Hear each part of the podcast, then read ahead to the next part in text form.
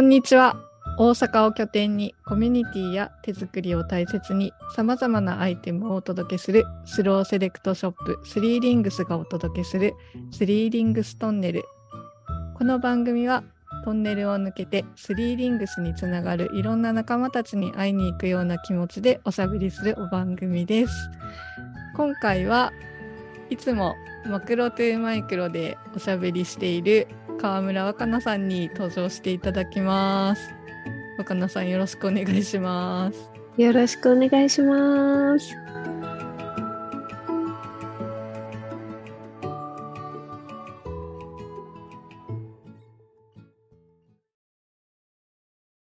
はい。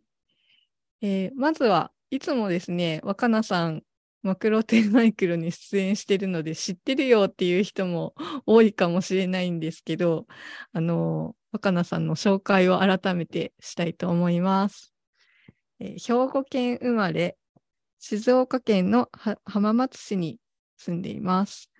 で、元看護師さんです。で、アメリカ西海岸留学中に植物の虜になり、造園学科でランドスケープデザインを学び始め、パーマカルチャーと出会う。帰国後の2018年に仲間と共にみんなの地球カタログを、えー制作。イラストレーターとしてデビューする。現在は浜松市郊外のフォレストガーデンや公共の場でのパーマカルチャープロジェクトに携わりながら自宅でできるパーマカルチャーを実践し、日々を絵に描いているということで。はい。はい、ありがとうございます。なんか、改めて目の前でプロフィール読まれるとちょっと照れるね。照れる ありがとうございます。ご紹介。よろしくお願いします。確かね、あの、うんマクロトゥーマイクロの最初の方でも、うん若菜さんと初めてうん、あの一緒に収録した時に、うん、もともと看護師さんだったんですねって言って話した記憶があるんだけど。そうなんですよ。なんかあの、まあ、私、高校を卒業して、あの、うんそのまま、あの、看護大学っていうところに入って、あの、うん看護師というか、保健の先生になりたかったんだけど、それを目指してやってたんだけど、まあ、途中で挫折をして、うん。あのアメリカに移るっていう経緯があって、もうすごく昔のことだから、だいぶ忘れちゃっているんだけど、うん最近なんか医療とガーデニングとか、すごくこうケアする人々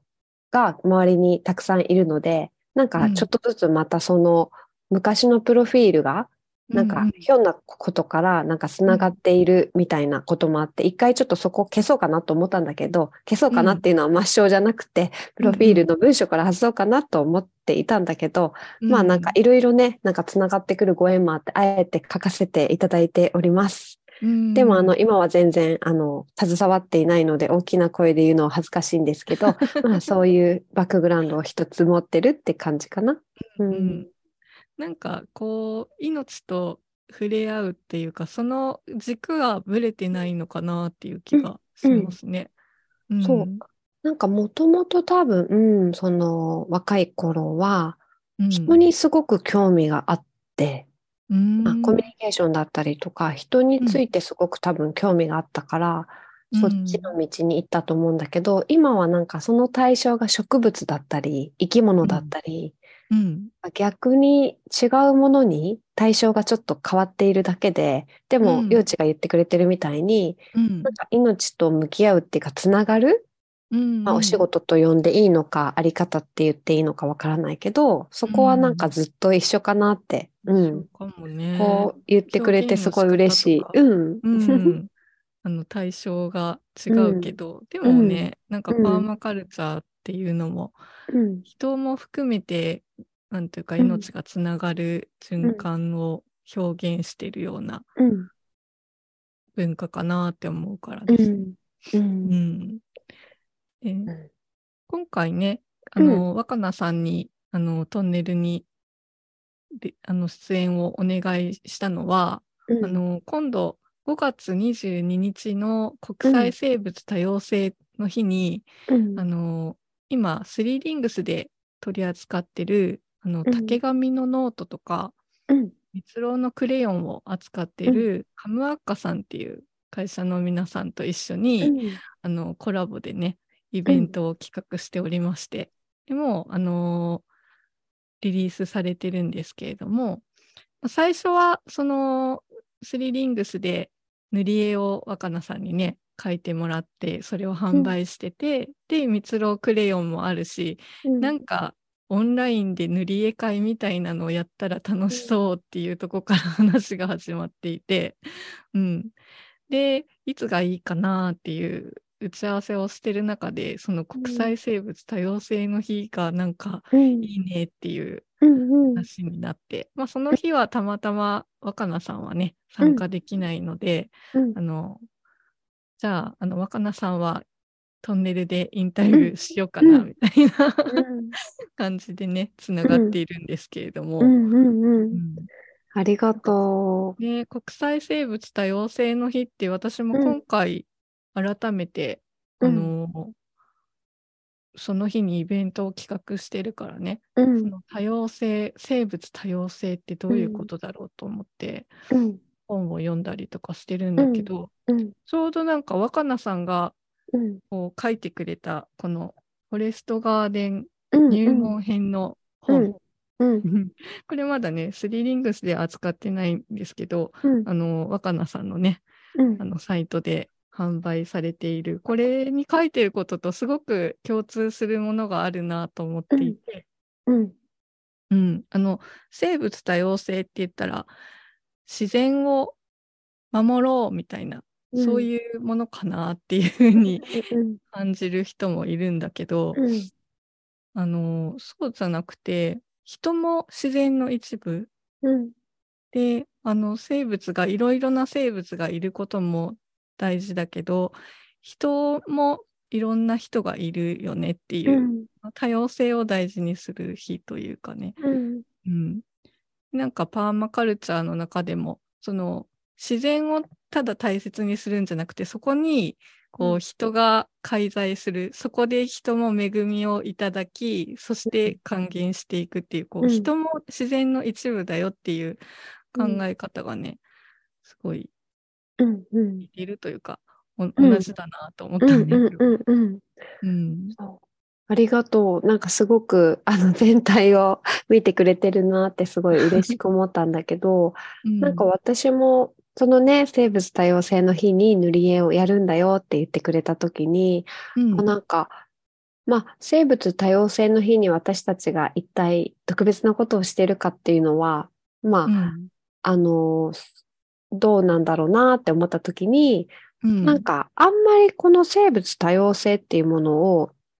意識して活動してるわけじゃないんだけど、なんか結果、生物が多様にいる森になったっていうところがすごく、やっぱ何年もやってると気うん。気づけて嬉しいし、うん、なんかそれは、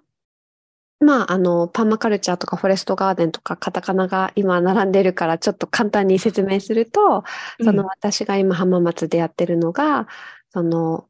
パーマカルチャーっていう人と自然が共に豊かにあるための暮らしのデザインとかって訳されたりするんだけど、うん。それをずっとやっていて、そのパーマカルチャーのデザイン手法を使った一つとして、フォレストガーデンって呼ばれる、まあ、立体的農業って呼んだり、食べられる森って呼んだり、まあ、畑じゃだけじゃなくて果樹とかハーブとかいろんなものが、あの、うんうん育てられ、育っ、うん、育まれている森みたいなところなんだけど、そこ今8年目なんですけど、うん。ね、あの、まあ、塗り絵にもね、あの、いっぱうんい植物とか、うん。生き物とか、まあ、生き物は今回塗り絵にはなってないけど、植物を描かせてもらったんだけど、うん。本当にその森で、なんか毎年毎年、新顔が現れるんですよね。うんうんなんかそれがすごい、新顔っていうのは、その虫だったり、うん。トカゲだったり、まあ、今年は特にトカゲ、カナヘビとかがめちゃくちゃ多くて、うんびっくりしたりとか、うん。なんか、え、誰？みたいな、君誰？みたいな ことが毎日起こる。ましたねそうそうそう、会いましたねみたいなのが起こって、うん。なんか数えきれないほどの生き物の住処になってて、なんかそれっって、まあ生物多様性って言ったら多様性なんだけども、なんかすごくこう、直接的ではない、なんかこう、まあ遠回しといえば遠回しなんだけど、まあうん生態系が勝手に育んでいたっていう結果なんだけども、でもなんかそれが私も関わってるっていうのがすごく嬉しくて、うんうん幼稚が言ってくれてたみたいに人もなんかそこに含まれて、うん生物だから人間も生物の中に入ってて、その多様性だよっていう感覚がすごくやっぱ森づくりとかガーデンづくりを通して感じてる面白さで、それがなんかやっぱ生物多様性の面白さかなって。なんかそこはね、自然農もうん。共通するところで、うんうんうんうん。なんか自然農って言ったら自然に放置する農法みたいに思われがちなんだけど、そうじゃなくて結局やっぱり人間が生きていくためのうん。あの栽培をしてるっていううん。意識を忘れずにっていうところがあって、あの放置してるんじゃなくてやっぱり自分の目的とする作物は作るんだけどうん全部を壊さないっていうかね、うん。うんやりすぎないというか、うん。そこのバランスの取り方が、まあ、人それぞれなんだけど、うん。その時その時の応じ方を自分で見つけていくっていううん。方法かなっていうふうに私も思っていてね。うん。うん。うん。うん。そう、なんか、その、私の、その、パートナーの淳君が言ってたことなんだけど、うん。なんか、俺も自然に参加したいって言ったのね。うんもう参加するっていうのは、まあ言ったら生態系の中に参加するってことなんだけど、うんそれってある意味主張するっていうことなんだよね、人間も。うん私これ食べたいっていう。でも、よくよく見てみると鳥も、私もこれ食べたいとか、虫も私もこれ食べたいとか、あれがいいみたいな主張し合っていて、そうだね。なんかそこに、その子たちがかわいそうだから守ろうっていう姿勢ではなく、うん。なんかもっと私も、私も、みたいな。そこに参加するみたいな。っていうことそうそうそう。がさ、その植物の種をどこかに運ぶことになってるかもしれないしさ、うん自然ってそうやって長い間にうん。それぞれの命の好み個性でさ、うん。あのそれぞれに複雑にき生きながらえてきたっていうかさ、うんうんうんうん。なんかあの坂田雅子さんの話とかでも結構そういう例がたくさん出てきて面白いんだけど、うんうん。なんか猿猿とかで出たりする、うちはね、実は都市郊外だから、うん。四つ足がほとんどいなくて、あそうなんだ。出て、出てタヌキとハクビシンかな。なるほど。猿は来ませんね。猿は出ないんだけど、うんなんかそのさ猿が出る地域とかもあるじゃん。うううあるある。うんさなんか猿ってちょっとかじってはぽい、ちょっとかじってはぽいってして全部食べちゃうみたいなのがあるらしくて、うんそれってなんかあの山の中でも例えば柿の木に登って1個かじってぽい、1個かじってぽいってすることで、下に落ちてきた実を他の動物が食べることができるみたいな、そういう役割があるとかね。うんうんかえーって思う人間の目線だけで見ると 理解不能みたいなそうだよね。バカなことやるんだそうだよみたいなね。思うようなことが自然界ではうまくつながってそれが役割になってることもあるんだなっていうのが。うん、いやー本当になんか面白くて、その人間だけが、やっぱり森づくりとか言うとさ、なんか今だからなんか人間が自然を返すために森を作っているみたいなイメージが、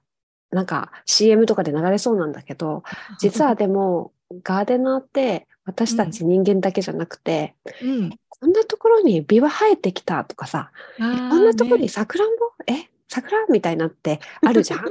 それってねさっきの、まあ、猿じゃないけど、鳥がさ、本当にいろんな果樹の苗を運んでくれて、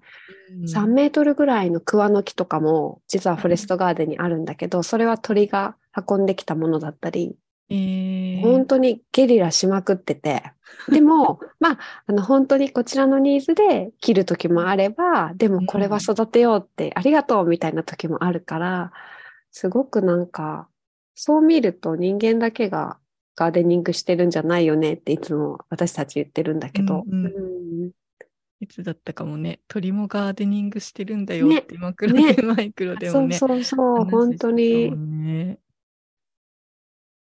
結構、そのさっき幼稚が言ってくれてたみたいにさ、うん。なんか生物多様性の日っていうと、なんかそういう守ろうみたいな 意識にもちょっと思われがちなんだけど、なんかもっともっとそういう視野を広げたときに、うん。なんか多様なものが、なんかいろんな生き物が本当にこの世界に、この一つの道だけにめっちゃいるんだよみたいなところに目を向けるっていうことが